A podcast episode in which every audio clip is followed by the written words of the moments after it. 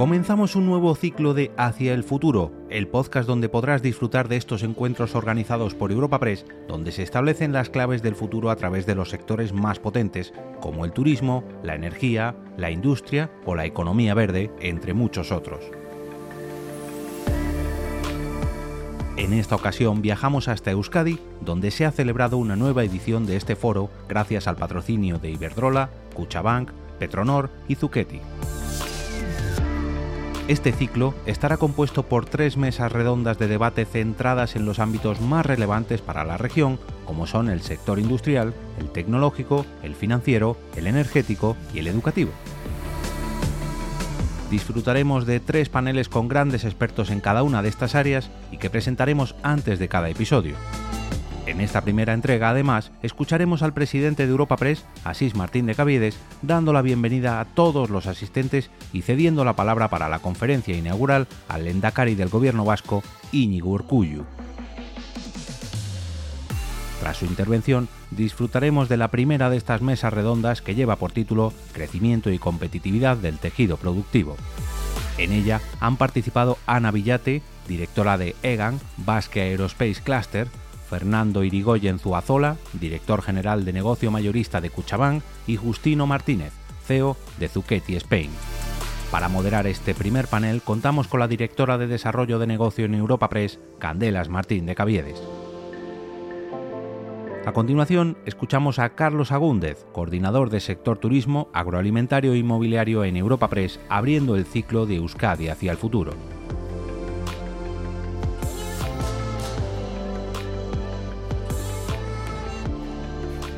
Egunon, buenos días, bienvenido al Endacari, autoridades, participantes e invitados a este primer foro Euskadi hacia el futuro. También saludar a todas aquellas personas que nos siguen mediante streaming. Un encuentro organizado por la agencia Europa Press en colaboración con Iberdrola, Cuchabank, Petronor y Suqueti. El primero que con carácter anual confiamos celebrar durante años futuros. A continuación, tiene la palabra el presidente de Europa Press, Asís Martín de Caviedes.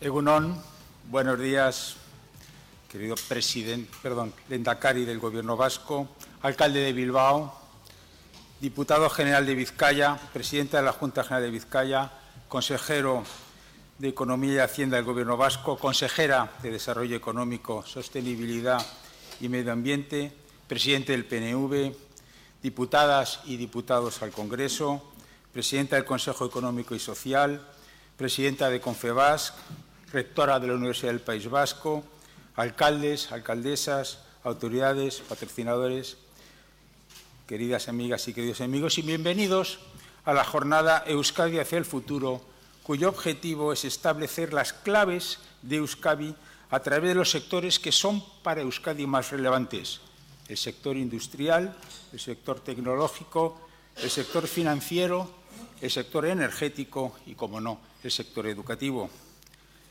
Iniciaremos con la conferencia inaugural del Lendakari, después tendremos tres mesas de debate y finalmente la consejera de Desarrollo Económico, Sostenibilidad Medio Ambiente y la directora de orquesta serán quien clausuren el acto. Muchas gracias, es que ricasco. Por favor. Lendakari.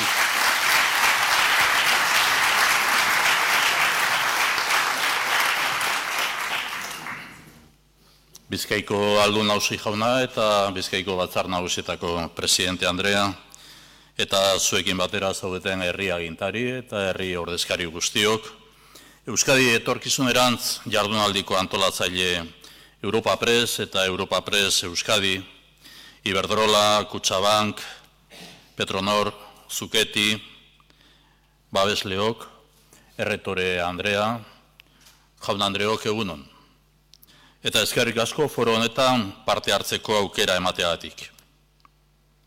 Ez da erreza etorkizunari aurrea hartzea, izan ere, herri ordezkariok etorriko denari aurre hartzean saiatzen gara beti, gure herria etorkizunerako ahalik eta oberen prestatuta izateko.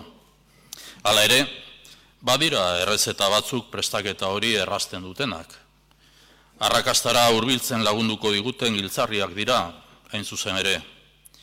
Besteak beste, eun industrial zabal eta lehiakor bat izatea, trantzizio ekologiko eredugarri bat egitea, edo talentua sortu eta hori Euskadin mantentzea. Arrakastarako berme dira eta jardunaldi honek hiru gai hauen gainean ezaupenak eta esperientziak partekatzeko aukera eskaintzen digu. Compartimos el objetivo de preparar nuestro país para afrontar los retos de futuro que hoy tienen una dimensión local y sin duda global. Contar en el ámbito de los sectores industrial, tecnológico, financiero, energético, científico y educativo con un tejido diversificado y competitivo, realizar una transición energética modélica basada en la eficiencia y la energía verde, o acertar a crear y retener talento en nuestro país son, sin duda, tres claves de posible éxito. Tres pasos necesarios para situarnos en una buena posición de cara al futuro. Este foro nos va a proporcionar nuevas ideas y propuestas que podremos incorporar a nuestras políticas, tanto público-institucionales como de iniciativa privada y social las necesitamos. Euskadi precisa vuestras aportaciones. Aportaciones para aplicarlas en la colaboración público-público y en la colaboración público-privada. El crecimiento y la competitividad del tejido productivo vasco llegará a través de la colaboración. Euskadi puso en marcha hace 30 años una nueva estrategia con el desarrollo de una política de clústeres, pionera en Europa. Clúster es sinónimo de cooperación empresarial y trabajo en común por la mejora competitiva en cada sector de la economía. Contamos entre los 17 existentes con clústeres tan importantes como, entre otros, el de automoción, OEGAN, Basque Aerospace Cluster, que están contribuyendo a la competitividad global de nuestras empresas. Este foro nos ofrece la oportunidad de contrastar y avanzar en esta vía de mejora continua. Euskadik elkarlana, auzolana behar du, batez ere etorkizunari begiratzeko, erronka globalei aurre egiteko. Efizientzia energetikoan eta energia berdearen sorkuntza oinarritutako eredu energetiko propioa garatzea ezinbestekoa da. Trantzizio energetikoa aurrera eraman behar dugu eta ahal bezain azkar praktikan jarri. Bide horretan, energia kontsumoa gutxitu eta energia berdearen aldeko apustu sendoa egin behar dugu, dependentzia maila alik eta txikiena izateko. Jakin badakigu, aldaketa klimatikoa eta trantzizio berdea mundu mailako erronkak direla, gu guztion erronkak direla. Nuestro compromiso es claro, lograr un amplio acuerdo social por el clima para que nuestro país, en línea con los acuerdos de París y el Pacto Verde Europeo, contribuya a evitar que la temperatura media global del planeta supere los dos grados centígrados. Basque Green Deal, el acuerdo social vasco por el clima, nos anima a seguir trabajando alineados con las orientaciones y prioridades de la Unión Europea.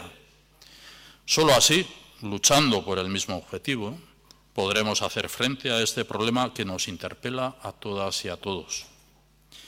Es imprescindible cambiar nuestros hábitos de consumo energético hacer una apuesta inequívoca por la eficiencia energética y por la generación de energía limpia y renovable. Este es un objetivo que también estamos desarrollando desde las claves de la concienciación, la cooperación y la colaboración. Erakundeok ere eredugarri izan behar dugu, eta lanean gaude sektore publikoaren energia jarduketa plana garatzen. Formazioa eta talentua ere etorkizuneko giltzarriak dira, beti ere ehun ekonomikoarekin gertutasuna eta lotura erakutsiz. Arlo honetan, estrategia aurreratua ere berritzailea dugu. Lanbide ziketa edo unibertsitatea enpresa munduarekin zuzenean erlazionatzeko aukera albidetzen duena. Formakuntza teorikoa eta trebakuntza praktikoa lotzen jarraitu behar dugu gure ikaslei aukera berriak irekiko dizkien eredua eskainiz. Euskadi herri berritzailea da. Erakutsi ditugun berrikuntza maila dela eta Europa batzordeak berak izendatu gaitu bikaintasun gunea. Euskadiko berrikuntza maila inguruko eskualdena baino altuagoa delako eta Europaren bataz bestekoaren gainetik kokatzen delako adierazle baikorrak ditugu eta lehiakortasuna indartzeko ekosistema sendoa. Baina Euskadi ez da uarte bat eta Europa osoan bezala gurean ere erronka demografikoak erantzun bat eskatzen digu. Enpresaren testu inguruan talentua da une honetan lehiakortasuna indartzeko eta kalitatezko enplegua sortzeko dagoen erronka nagusia. Jaurlaritza ari da Euskadi Bas Talent Estrategian sakontzen hiru foru aldundiekin batera eta eragile pribatuen kontrastearekin ere bai. Euskadiren etorkizunak estrategia eta ekimen amankomunak eskatzen ditu. Guztiok gara beharrezkoak, administrazioa, enpresa euna eta euskal gizarte osoa. El conocimiento y la ciencia son pilares fundamentales para estos objetivos. En 2020 impulsamos la estrategia ICUR 2030. Partiendo de unas capacidades ya existentes, nuestro objetivo es posicionar Euskadi como polo de ciencia internacional a través de la participación en proyectos de vanguardia y la obtención de resultados con impacto económico y global, también social. ICUR prioriza cuatro ámbitos específicos en los que estamos trabajando desde la Red Vasca de Ciencia, Tecnología e Innovación. Neurobiociencias, tecnologías cuánticas, neutrónica y supercomputación e inteligencia artificial. Apostamos por una ciencia vasca de primer nivel mundial. Euskadi es un país innovador Euskadi ha sido ampliamente reconocida por su política industrial y de innovación, con marcos institucionales de apoyo bien establecidos a lo largo de más de 40 años de interacción público-privada orientada a fomentar la competitividad. La apuesta y compromiso por la ciencia, la tecnología y la innovación es clara. La investigación y la innovación son la palanca para que la economía vasca mejore su competitividad y avance en una senda de crecimiento sostenible. Contamos con instrumentos como Innovask, que contribuyen a que la innovación llegue a todas y cada una de las empresas y especialmente las pequeñas y medianas. El Plan de Ciencia, Tecnología e Innovación define y construye de forma compartida el futuro a través de la excelencia científica, el liderazgo tecnológico industrial y la innovación abierta, teniendo el talento como núcleo central. Euskadi no es una isla y la realidad del reto demográfico nos interpela, como al resto de Europa. Los retos identificados en el entorno empresarial apuntan al talento como uno de los principales ejes estratégicos para consolidar y fortalecer la competitividad y generar empleo de calidad. Desde el Gobierno estamos reforzando la estrategia Basque Talent en colaboración con las diputaciones forales y con los agentes privados. Esta estrategia se centra en cuatro ámbitos de acción. Desarrollo del talento local, actuaciones de retención, políticas de atracción e instrumentos de acogida. El talento es una clave de futuro en el escenario global. Es imprescindible seguir ofreciendo las condiciones necesarias para que este talento pueda desarrollar su carrera profesional y personal en Euskadi. La universidad y la formación profesional juegan un papel esencial en este sentido. También las empresas de nuestro tejido productivo industrial y de servicios avanzados. Ikerbasque la formación dual o la estrategia Universidad más Empresa son herramientas al servicio de este objetivo. El reto tecnológico y digital nos obliga a sumar alianzas, colaboración e inversión con una visión global. El futuro de Euskadi pasa por una iniciativa común y estratégica. Es un reto que nos compete asumir a la Administración, al tejido empresarial, así como al conjunto de la sociedad vasca. Eskerrik asko helburu hauekin Euskadi etorkizunerantz jardunaldia antolatzeatik. Egun ona.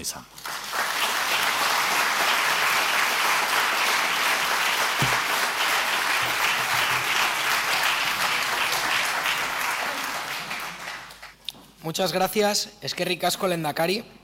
Lamentablemente no nos podrá acompañar durante toda la jornada por su apretada agenda. Damos paso a continuación a la mesa redonda titulada Crecimiento y competitividad del tejido productivo, donde se abordarán las estrategias empresariales para lograr una mayor competitividad basada en la innovación y en la sostenibilidad. Contaremos con Ana Villate, directora de EGAN, el clúster de la aeronáutica y el espacio del País Vasco, con Fernando Irigoyen, director general de Cuchabank, y con Justino Martínez, CEO de Suqueti Spain. Para la moderación, la directora de Europa Press, Candelas Martín de Caviedes. Egunon, buenos días a todas y todos. Comenzamos esta primera mesa de reflexión sobre un tema tan relevante, tan sugerente, diría yo, como son las claves, las palancas para que el tejido empresarial sea más diversificado, como bien decía el Endacari, más competitivo, más sostenible y siendo todos muy conscientes que el, contexto geopolítico, económico es complejo, está lleno de incertidumbres, pero también está en camino una transición ecológica y energética, una transición digital y tecnológica, donde veremos que hay retos, pero también hay muchas oportunidades. Y qué mejor mesa ¿no? para, para comentar todas estas cuestiones. Muchas gracias, Justina, Ana y Fernando, por acompañarnos hoy. Si os parece, hacemos una primera ronda en las que os pediré que compartáis con nosotros cuáles son estas claves que creéis que pueden impulsar esta tan necesaria competitividad. Eh, por seguir un orden casi de, mi lado hacia el fondo, no, hay ningún orden de preferencia, por seguir alguno. Entonces, pues, por eso mismo empezamos contigo, eh, Fernando. ¿Cómo lo veis desde Cuchabank? Eh, ¿Cómo impulsa la competitividad? ¿Cómo ayuda el ecosistema financiero? A, este, desarrollar este tejido y estoy pensando mucho también en empresas industriales, en pymes, en empresas rurales. ¿Cómo lo veis desde Cuchabank? Bueno, yo lo primero, eh, creo que lo primero tener claro el tema de la sostenibilidad. ¿no? Yo creo que eh, una empresa o es sostenible o, no será, ¿no? con lo cual lo primero que hay que enfocar es ese, ese tema. ¿no? Eh, por muchas razones. ¿no? Casi es de perogrullo, pero en sí mismo, si no eres sostenible, pues puedes estar en el corto plazo, pero, pero vamos a decir, eh, eh, no, tienes futuro a largo, ¿no? Entonces, eh, pero por otro lado también porque tanto la normativa como los propios consumidores, como toda la cadena de valor, pues te lo, te lo, va a exigir también a corto plazo. Es decir, que si no enfocas la, la sostenibilidad, pues no tienes futuro, ¿no? Con lo cual es importante tener, tener esto claro, ¿no? ¿Cómo, los cómo, ¿no? El qué lo tenemos claro. Ahora, los cómo puede ser más, eh, más complicado en momentos como de crisis en el que estamos, en momentos en los que uno tiende más a mirar el corto y a sobrevivir. Pues, eh, pues eso, hay que pararse un momento y, pensar y hacer eh, los, planes de, cómo enfocar estos temas. ¿no? yo creo que ahí eh, y lo ha dicho Lendakari, todo el tema, el entramado que tenemos de colaboración público-privada es muy importante, ¿no? Él lo ha dicho público-pública y público-privada, ¿no? Todo el papel de los clústeres, ¿no? Aquí hay, eh, bueno, todo, todo, un entramado en los que las empresas eh, más exportadoras, que son las que tienen que estar más, en, vamos a decir, en la cúspide de la cadena de valor, tienen que arrastrar a las demás en, todo este eh, vamos a decir, camino hacia la, hacia la sostenibilidad. ¿no? Eh, y en el mundo financiero, pues somos una pieza, una pieza más en esto. ¿no? Eh, la verdad es que, bueno, hay, hay, una gran oportunidad que nosotros llevamos predicando tiempo con todo el tema de los fondos europeos. Ya sé que hay mucho mucha, mucho escepticismo con esto. ¿no? El otro día decía un, cliente y buen amigo, los fondos europeos pues, pues, dicen que llegan, pero yo no los he visto. ¿no? Entonces, bueno, todavía no los hemos visto, pero, pero es como las megas, están ahí. ¿no? O sea, entonces, bueno, yo creo que en ese sentido hay que, hay que seguir eh, eh, atentos. Nosotros tenemos todo un sistema, el que, no, el que esté despistado con esto, que pregunte a su gestor. Nosotros en cada, en cada oficina de empresas tenemos un gestor especializado en eso, de cómo estar, eh, bueno, porque esto, los, fondos se mueven lento, pero luego las, convocatorias son rápidas. Es verdad que se están logrando prórrogas y, bueno, al final llegarán, ¿no? Con lo cual, estos fondos nos pueden ayudar, en la canalización de estos fondos, en, la, en, enfocar esa sostenibilidad, esas inversiones. Pero, aunque no llegasen, hay que hacerlos, o sea, porque es que es esencial para para enfocar el, futuro. Con lo cual, son inversiones que si vienen apalancadas por fondos NES muy bien, pero si no, también hay soluciones. Con lo cual, vuelvan a consultar a su gestor eh, en la oficina de empresas de Cuchabán correspondiente, que les, se lo enfocaremos porque seguro que hay, que hay formas de hacerlo a través tanto de la financiación bancaria como de, otro tipo de financiación, como puede ser la del mercado de capitales o del private equity, en el que en nuestro grupo también tenemos, tenemos soluciones para, para todo ello. ¿no?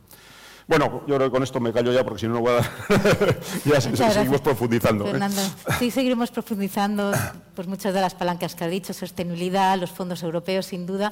Eh, Ana, desde EGAN, clúster aeroespacial, 70 empresas, toda la cadena de valor, lo ha mencionado tu compañero Fernando, también en Lendakari, el papel de los clústeres. Bueno, desde esa visión, ¿cómo, ¿Qué aprendizajes habéis tenido? ¿Qué nos podéis contar de cómo lograr una mayor competitividad? Que las empresas también puedan ir al exterior. Cuéntanos un poco desde vuestra experiencia en EGAN. Eh, sí, eh, es una pregunta muy larga de contestar. Yo creo que igual vamos desgranando tema a tema. Yo lo primero que quería era agradecer eh, esta invitación y vender un poco mi libro, porque al final el clúster EGAN, el clúster Basaro Space Cluster, es un clúster con unas connotaciones pero sí que parece mucho al, resto de clústeres industriales. Entonces me siento orgullosa de poder representar aquí porque los retos industriales que tenemos son los mismos. Pero sí quería deciros un poco que el clúster eh, de aeronáutica y espacio del País Vasco es un clúster pequeño. Eh, representamos el 1,2 del PIB vasco y más o menos el 6% del PIB industrial. Es, una, es un número, eh, vamos a decir, no es eh, un gran número, no somos un clúster pequeñito, pero sí que es verdad que tenemos unas connotaciones porque somos un clúster altamente tecnológico, con una transferencia de tecnología alta, con una generación de empleo indirecto también con un ratio de un 3,5 respecto al empleo directo y con una alta inversión en I+.D. En los últimos 10 años tenemos una media del 10% de, inversión. Hay un, picos, eh, altos, bajos, según un poco el desarrollo de los nuevos programas, pero con una media alta de, de I+.D. y generador de empleo de calidad, tan importante para nuestro país. Y como he dicho, los, retos a los que nos enfrentamos, que iremos desgranándolos, eh, son muy parecidos al resto de, eh, clústeres industriales. por destacar lo que ha comentado el Lendakari, talento, sostenibilidad y mm, todo eso manteniendo la competitividad del sector industrial, que no es poco no es poco. Y luego iremos entrando en cada una de esas palancas. Esto nos sirve para hacer una primera aproximación y quería preguntarle a Justino, además desde una empresa tecnológica, el mismo Lendakari también habla mucho de tecnología, de innovación. Pues cuéntanos un poco desde Suketi, cómo, cómo lo veis, que además también estáis en contacto con muchas empresas, hacia dónde debemos seguir. Sí, mira, gracias por la, por la posibilidad de comentar este tema. Eh, la verdad que nosotros somos una empresa más transversal, ¿no? Estamos un poco atendiendo a, a todos los sectores que hemos comentado, ¿no?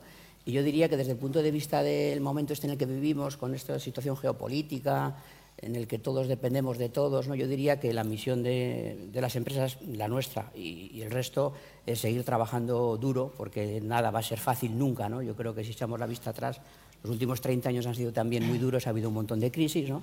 Yo recuerdo ya unas cuantas desde que fundamos la empresa en el 94 y nunca ha sido fácil. ¿no? Diría que tenemos que reflexionar un poco sobre, sobre esta situación de hemos deslocalizado muchas empresas, nos hemos llevado la mano de obra fuera, hemos dejado igual el país un poco cojo y tenemos que pensar en que tenemos que seguir trabajando duro ¿no? para, para mantener un poco este crecimiento, este crecimiento sostenible. ¿no? Eh, el tema social es muy importante. Uno de los problemas que tenemos ahora, lo comentábamos antes en la, tomando un café, es la retención del talento. O sea, tenemos un problema muy grande desde el punto de vista de que la gente que entre nuestras empresas y se forma, después se quede con nosotros. ¿no? Tenemos que darles un valor añadido muy importante, aparte de una conciliación familiar, laboral, y todo esto tiene que ver mucho con la productividad y con la competitividad. Entonces, digamos que en este escenario que estamos viviendo convulso, que va a ser siempre así, lo que tenemos que hacer es invertir, invertir en, en función de nuestras posibilidades. Yo diría no, no tener miedo a seguir invirtiendo. A veces pasa cuando llega una crisis incluso teniendo la capacidad de invertir, paramos, frenamos las inversiones, ¿no?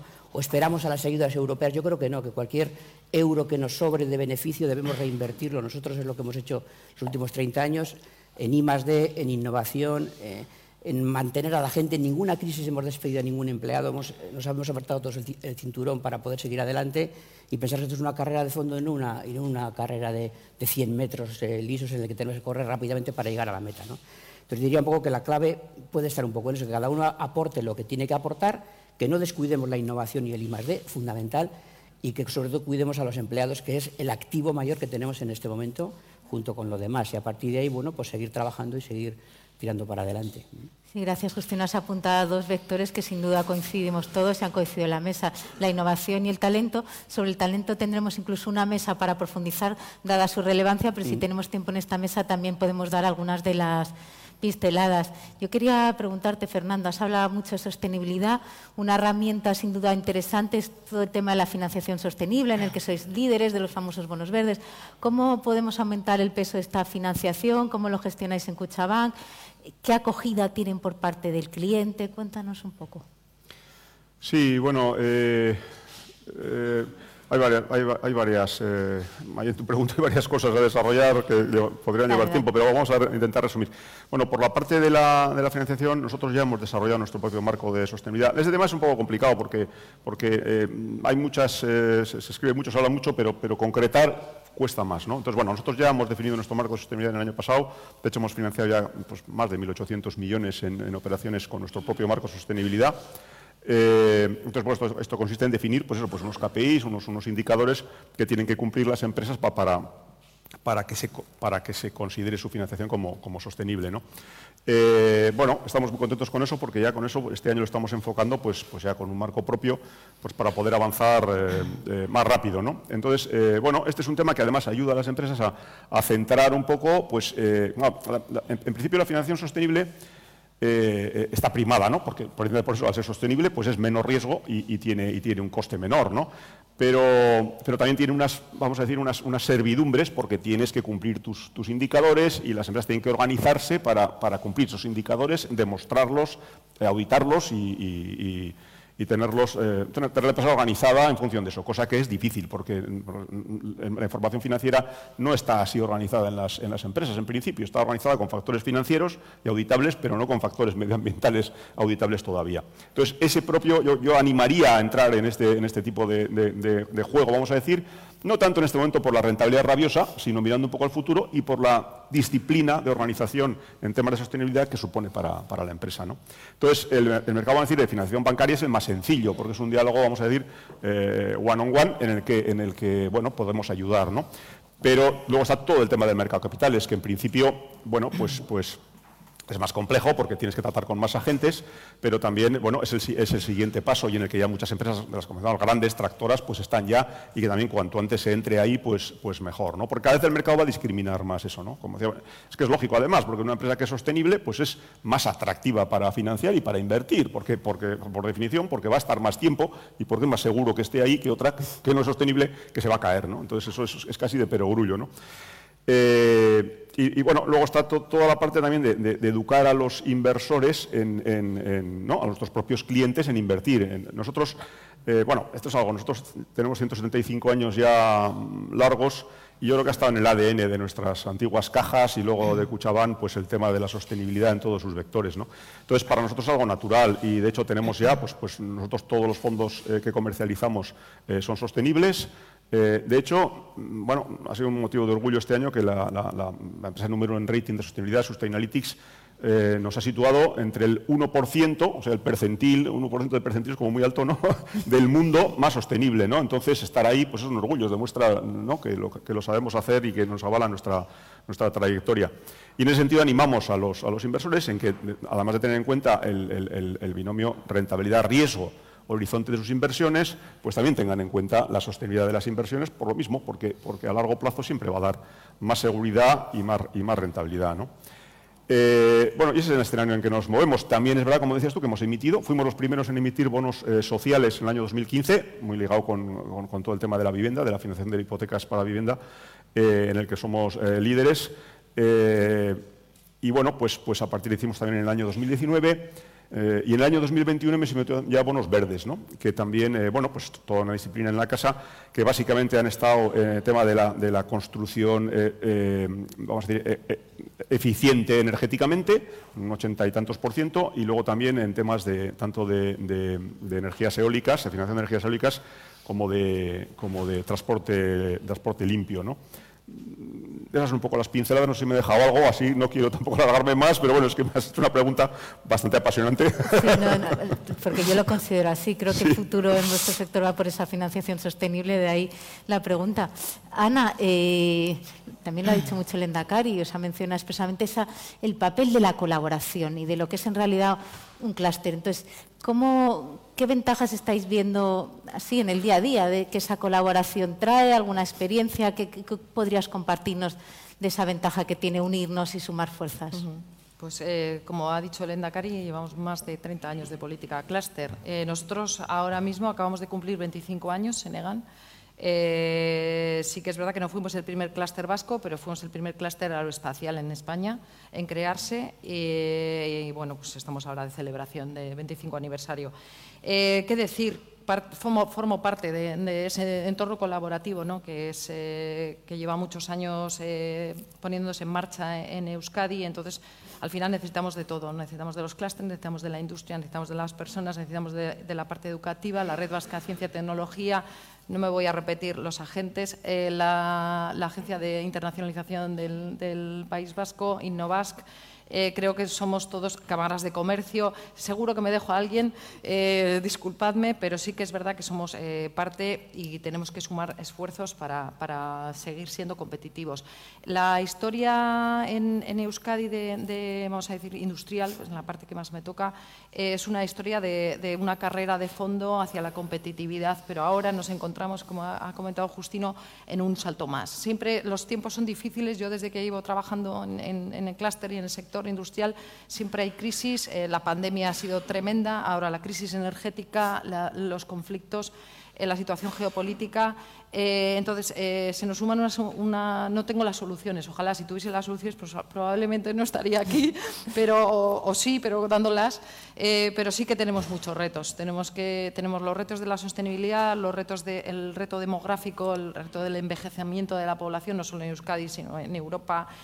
Totalmente tenemos que ser capaces de atraer, retener el talento, atraer a los jóvenes a la industria. Estoy dando un montón de ideas a la vez, pero sí que, por ejemplo, en el tema de la sostenibilidad quería pararme un poco porque nosotros eh, mm, es verdad que tenemos un reto de sostenibilidad como empresa eh, yo hablo de la industria en sus propios procesos industriales, ¿no? nos va a ayudar la tecnología, la digitalización, eh, tenemos que ser eficientes, tenemos que, tenemos que generar también eh, plantas de autoconsumo, eh, solares, geotermia, tenemos que ser capaces de ser sostenibles en el proceso industrial, pero nosotros además como sector aeroespacial tenemos el reto del producto, del propio producto.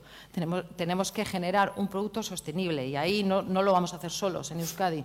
Tenemos unos, unas empresas grandes, unos tier 1, pero tenemos que colaborar de manera global, porque los grandes constructores eh, que están en, todo el mundo, como Airbus o como Boeing, eh, ya se han posicionado y vamos a empezar a desarrollar, ya estamos desarrollando eh, aviones, aeronaves en general, drones, aviones, helicópteros, todo lo que es una aeronave más sostenible y además con el, objetivo que nos hemos marcado todos del Green Deal, que es llegar a 2050 con emisiones cero.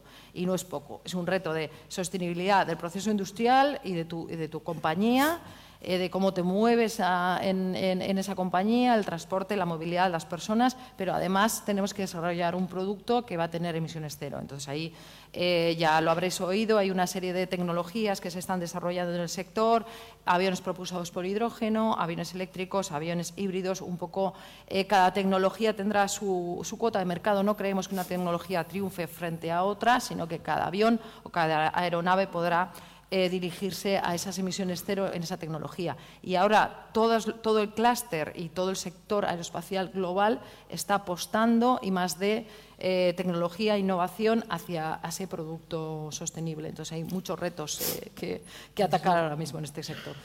Muchas gracias.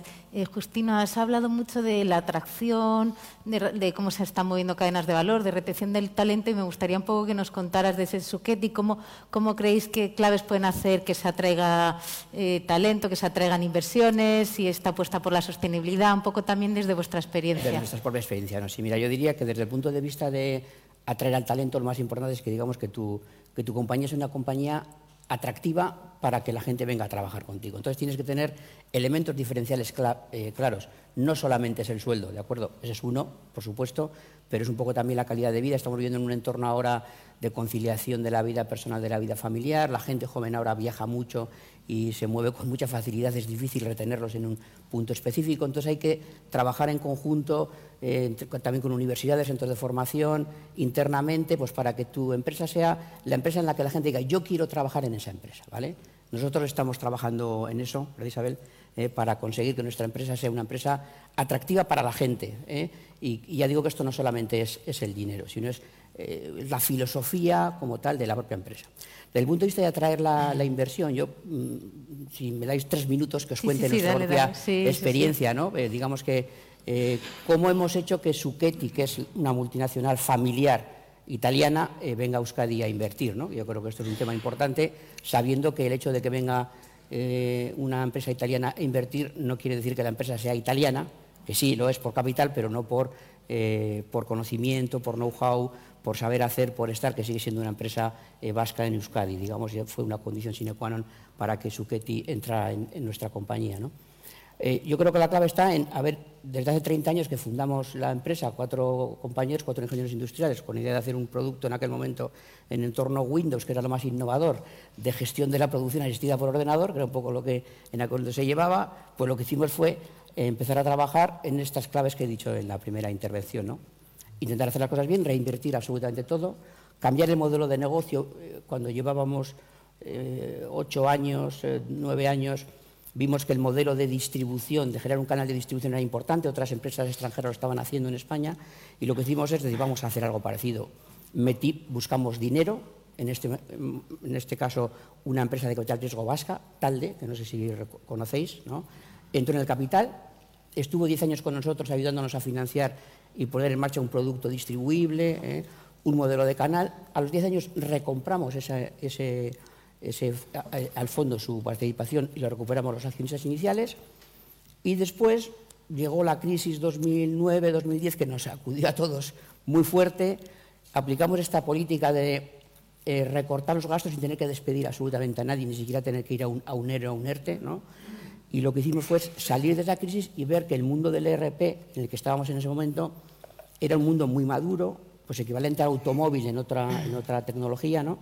Eh, donde hacía falta músculo, tamaño y tal. Hubo un intento promovido por el gobierno vasco de que empresas locales nos hiciéramos más grandes. Eso no funcionó. Hay muchas variables que afectan en esto y eso sería otro debate, ¿no? Y decidimos en 2014 buscar un socio industrial, en este caso no financiero, sino industrial, y apareció, bueno, después de dos años buscando y tener un montón de novias, ¿eh?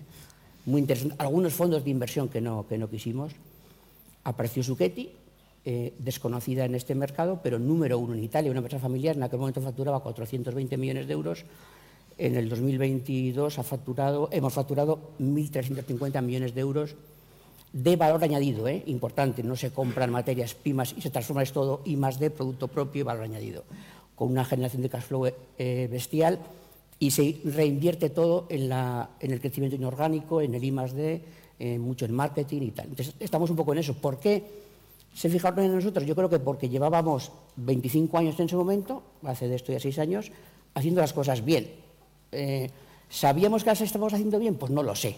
Pero bueno, algo quedaría para que dijeron, esto nos interesa, ¿no?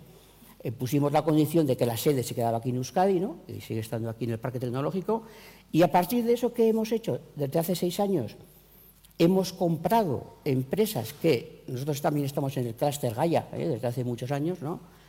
Empresas conocidas, y ¿qué hemos hecho? Hacer crecer el grupo.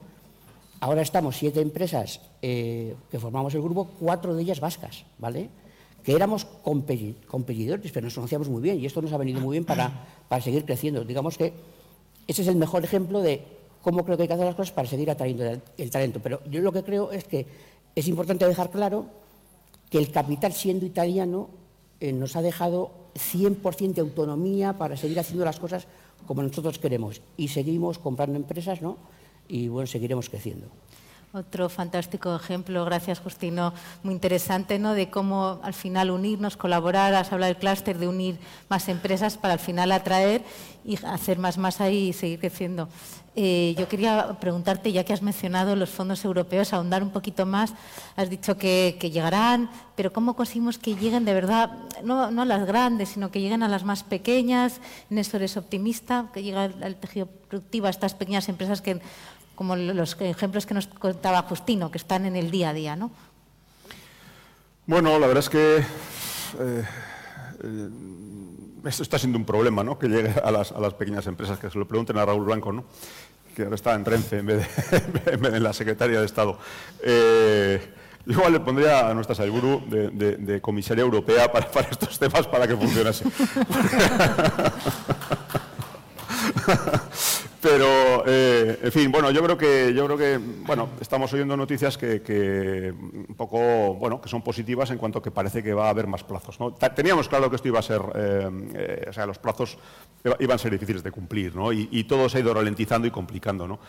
a ver si tenemos un poco más de plazo y podemos, y podemos hacer esto con un poco, pues eso, pues, pues aprovechando los, los, fondos, ¿no?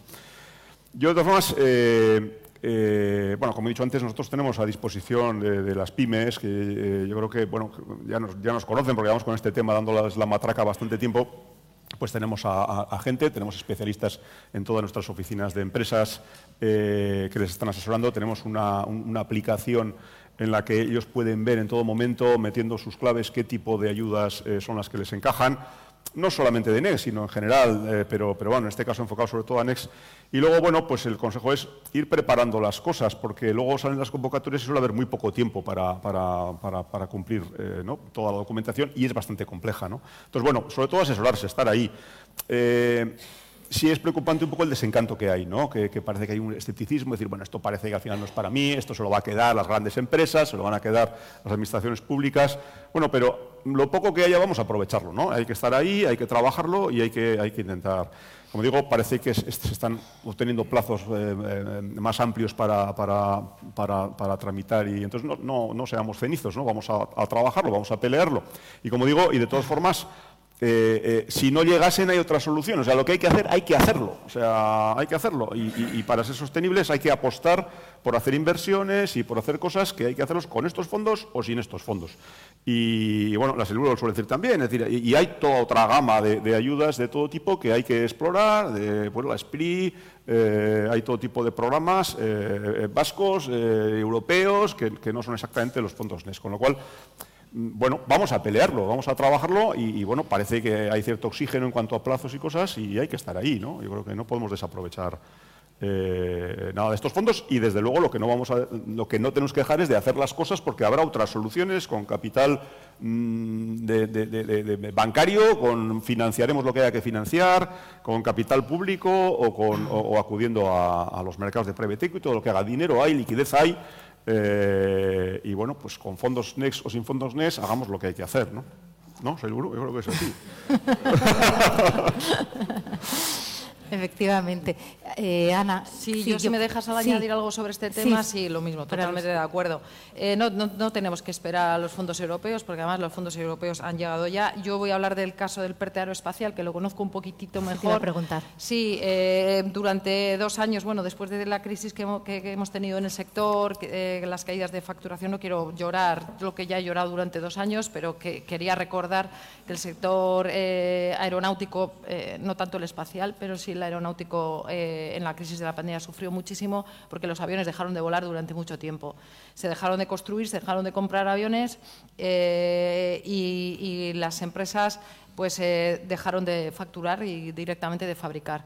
Es verdad que, bueno, eh, tengo aquí compañeros del sector, estoy viendo a Arnova que me, está mirando ahora mismo. Eh, saludos, Gema. sí que es verdad que, pues, gracias a Airbus, que no paró la cadena de suministro totalmente, no dejó de fabricar aviones de, de, de, golpe, sino que quiso mantener la cadena de suministro y cierto talento, retener a las personas, no decir de repente voy a, voy a, voy a prescindir de las personas, les voy puedo mandar un tiempo a casa, pero tienen que volver porque son personas que están cualificadas y no las puedo perder porque sé que esto va a pasar. Entonces, durante todo ese tiempo que ha caído la facturación eh, tan drásticamente que ahora estamos recuperándonos. 2024 se ve como el año de recuperación, eh, sobre todo en, los aviones de pasillo único, eh, para volver a las cifras de facturación. Empleo se ha recuperado, las, cifras de facturación y ventas que teníamos en el año 2019, que nos dice pronto, todavía no los hemos recuperado y con todo esto tenemos que seguir invirtiendo en I+.D., tenemos que, retener el empleo, entonces los fondos NEXT y el PERTE aeroespacial se veía como algo que nos iba a ayudar muchísimo a todo esto. En realidad, lo que ha ayudado muchísimo a todo esto es la creencia del empresario, el mantener a ese empleo, el retener al talento a pesar de no vender, eh, gracias a los fondos, a, los bancos, a, los fondos, eh, vamos a decir, inversores privados eh, que han apostado y han seguido apostando, los propios capitales de los empresarios, de las empresas familiares, diciendo yo sé que voy a salir de esta y voy a retenerlo. ¿Qué ha pasado con el PERTE espacial? El PERTE espacial, eh, se hablan de un montón de miles de millones que bueno, luego vas desgranando y, se quedan en, poco en lo que llega a las empresas, porque mucha parte del, del PERTE espacial ha ido a parar, que no es poco, ¿eh? a la parte de administración, a la parte de la cuota que tiene que pagar el Estado de la Agencia Espacial Europea, que no está mal, se ha formado una agencia espacial eh, en España a la que nosotras intentamos eh, traernos aquí a Euskadi, no, no lo conseguimos, era una buena candidatura, pero se fue a Sevilla. Quiero decir, al final... Eh, mucha de la parte de ese pertaro espacial se, se, ha, se, ha, quedado en las administraciones, pero sí que se ha quedado en las administraciones para contrataciones públicas de innovación. Entonces hay que estar ahí.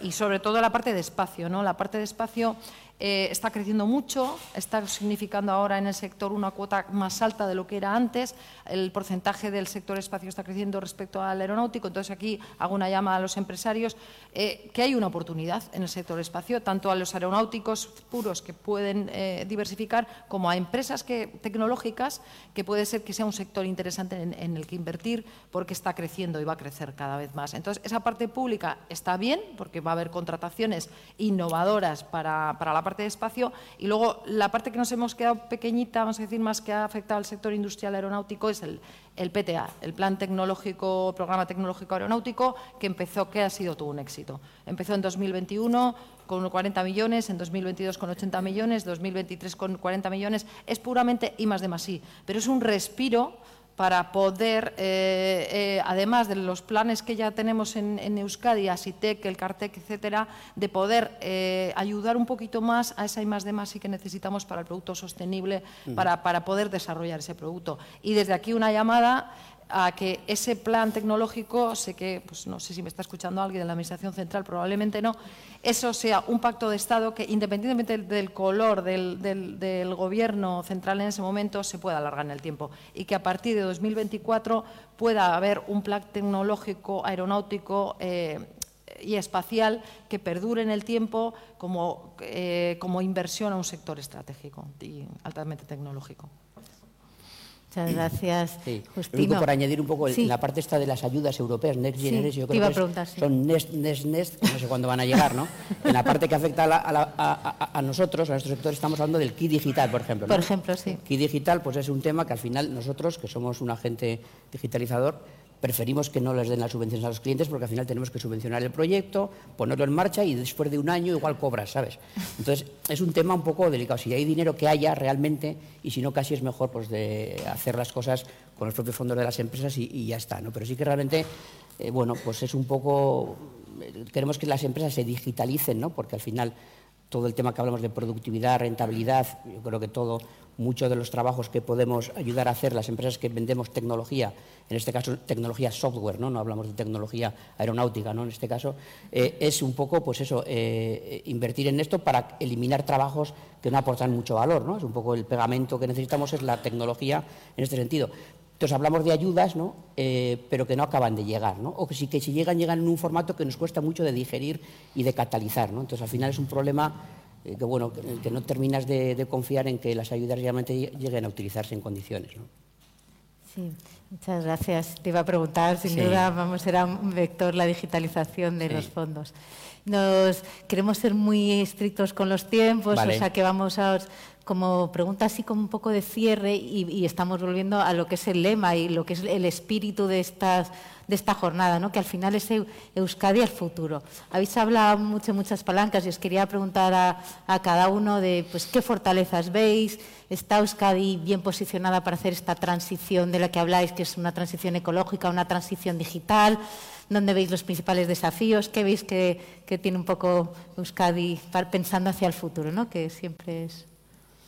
Bueno, yo, creo que, bueno, cuando le vemos a Lendakari, yo creo que te da mucha tranquilidad ver, bueno, el repaso que ha hecho es magistral, ¿no? Eh, yo creo que, y sobre todo hay, una cosa importante, es decir, se están haciendo cosas, eh, eh, se están orientando, eh, escuchando a todo el mundo, el tema, todo el tema de la política de clúster, los 16 clusters, eh, bueno, pues son una fuente de información de qué se escuchando al mundo, con lo cual lo que se hace, se hace desde el conocimiento bastante profundo de todas las empresas, las grandes, porque además tenemos empresas muy exportadoras, se exporta mucho, estar en el mundo hace que, que haya mucha visión, todo ese conocimiento hace que todas las políticas y todas las actuaciones estén bien encaminadas y sobre todo es muy gratificante ver esa permanente inquietud por seguir en ello, ¿no? esa, esa cero autocomplacencia, vamos a decir, ¿no? de, seguir buscando y escuchando y orientando las, las, cosas. ¿no? Y eso es muy importante, porque si algo vemos es que el mundo es muy cambiante, hay que estar muy líquido, y no solo en el sentido de liquidez bancaria, que también es muy importante que las empresas tengan, hay que, hay que empezar por tener balances con liquidez y, bien, y sólidos,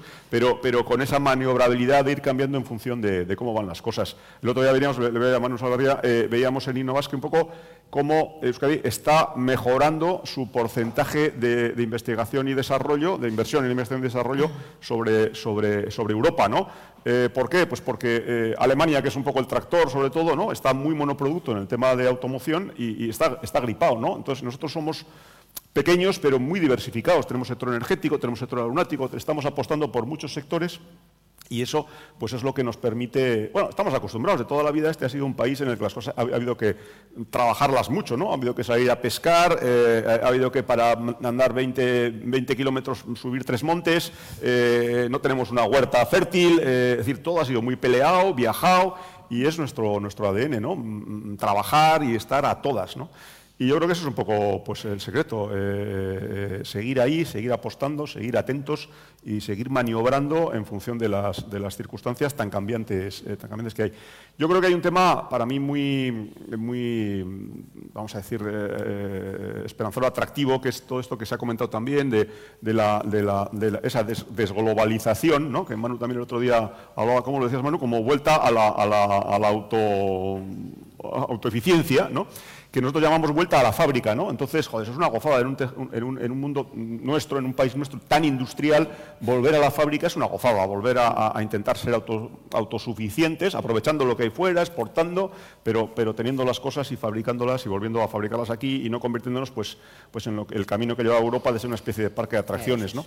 Entonces, bueno, e, eso para, para mí es, eh, nos, da grandes oportunidades, eh, está en nuestro ADN, en nuestra esencia, y creo que por ahí tenemos que enfocar este, este futuro, ¿no? Muchas gracias. ¿Coincides, Ana? ¿Cuál sí, yo quería dar un, par de mensajitos. Eh, no, que no, nos olvidemos de las pymes. Eh, de nuestras pymes. Eh, es verdad que no las podemos dejar descolgadas, tienen que, tienen que seguir siendo competitivas, altamente tecnológicas y además sostenibles.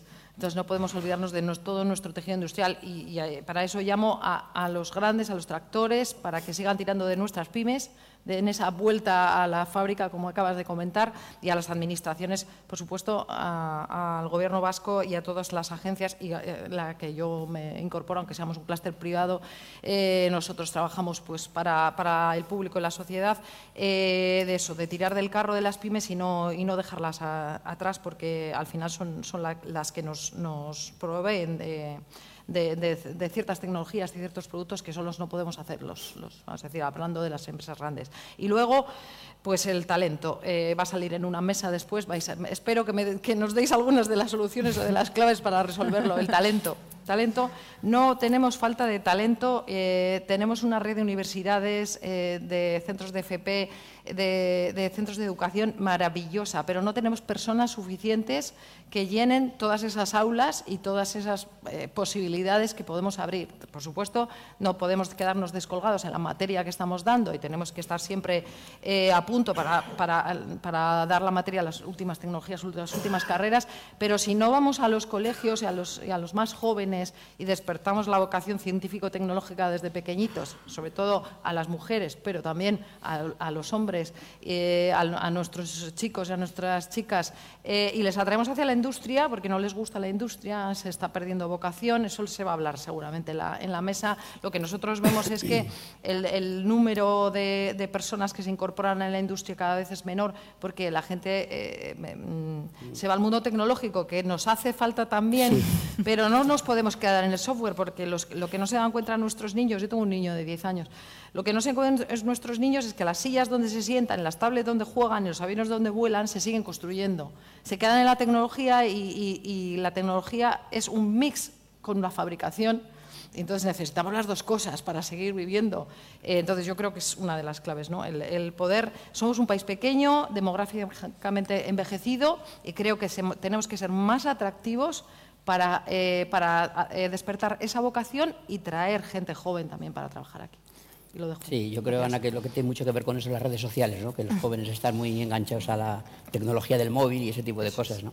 Eh, a ver, si quieres, desde nuestro punto de vista, ¿no? yo creo que en, Euskadi que tenemos, yo creo que tenemos primero un ADN que es importante de emprendimiento brutal. Yo lo veo por comparativa con otras regiones y eso, eso simplemente en el trato, en el día a día con la gente, con las empresas, con las personas, lo ves enseguida. ¿no? Segundo, eh, se ha construido un tejido industrial muy importante que yo creo que sí en un momento dado lo hemos deslocalizado. Yo creo que hay que volver, lo decía también Fernando, hay que volver a, rescatar eso. Tenemos que ser fabricantes. ¿eh? El I D, el know-how, tenemos que mantenerlo y no, y no llevárnoslo fuera. Eh, tercero, nos hace falta tamaño. Somos muchas pymes, en la pyme está aquí un poco el tema, pero somos muy pequeños y queremos salir fuera y competir, necesitamos tamaño. El tema de los clústeres puede ayudar a esto, ¿no? a que nos juntemos, empresas competidoras, no tenemos por qué fusionarnos en una única sociedad, podemos unirnos, alianzas estratégicas para salir fuera y competir y ser más, mucho, más, mucho más potentes, porque si sin tamaño es muy falta músculo financiero. Ahora tenemos que hablar del reto energético en la siguiente mesa. Hace falta una cantidad, una inversión impresionante si queremos reconvertir todo este modelo del automóvil, ¿no? que de repente Europa nos lanza ahí y nos dice, venga, 2035, adiós el, motor de combustión. Digo, ya, pero hombre, si esto es pasado mañana, ¿no? ¿Qué vamos a hacer hasta entonces? Hay que invertir un montón en una alternativa a esto para el coche eléctrico, ¿no? por ejemplo. Entonces, hace falta tamaño. Yo creo que las instituciones aquí lo, han hecho muy bien desde hace muchísimos años, apoyando al tejido industrial eh, con ayudas, con fomento del I+.D., la calidad han sido retos que yo recuerdo de hace muchos años muy importantes en todas las empresas, ¿no? por nuestra posición más transversal. Conocemos todos los sectores que hay en, Euskadi eh, desde el punto de vista industrial, servicios, porque tenemos clientes que tienen eh, que están en diferentes sectores, ¿no? Y el apoyo ha estado ahí. También el tema de los clústeres, los centros tecnológicos, no nos olvidemos, que nos ayudan mucho a resolver esos retos tecnológicos que a una pyme le cuesta mucho solucionar. Lo puedes tener con el apoyo de empresas tipo Tecnalia, Techniker, etcétera, que nos pueden ayudar a dar ese, impulso eh, de reto estratégico, ¿no? Eh, o sea que yo creo que en general tenemos los mimbres para poder hacer un buen, un buen guiso, y poder, y poder avanzar y poder ser muy competitivos. ¿no? Lo que tenemos que seguir siendo es perseverantes, no venirnos abajo porque ahora la situación sea la que sea, esto va a continuar, ¿no? Y desde el punto de vista del talento, es cierto, tenemos una pirámide de edades, es general en toda Europa, ¿no?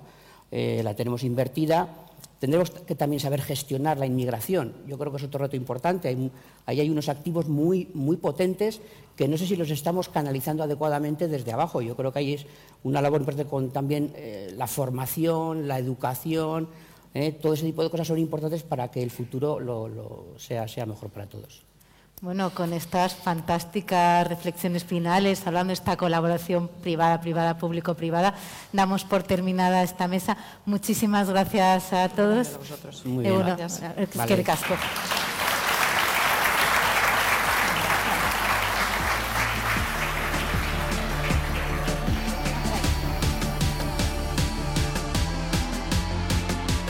Despedimos esta entrega de Hacia el futuro invitando a todos nuestros oyentes a descubrir el resto de episodios de este podcast, así como los distintos programas del catálogo de Europa Press a través de europapress.es barra podcast. Recuerda que todos ellos están disponibles en las principales plataformas de podcasting.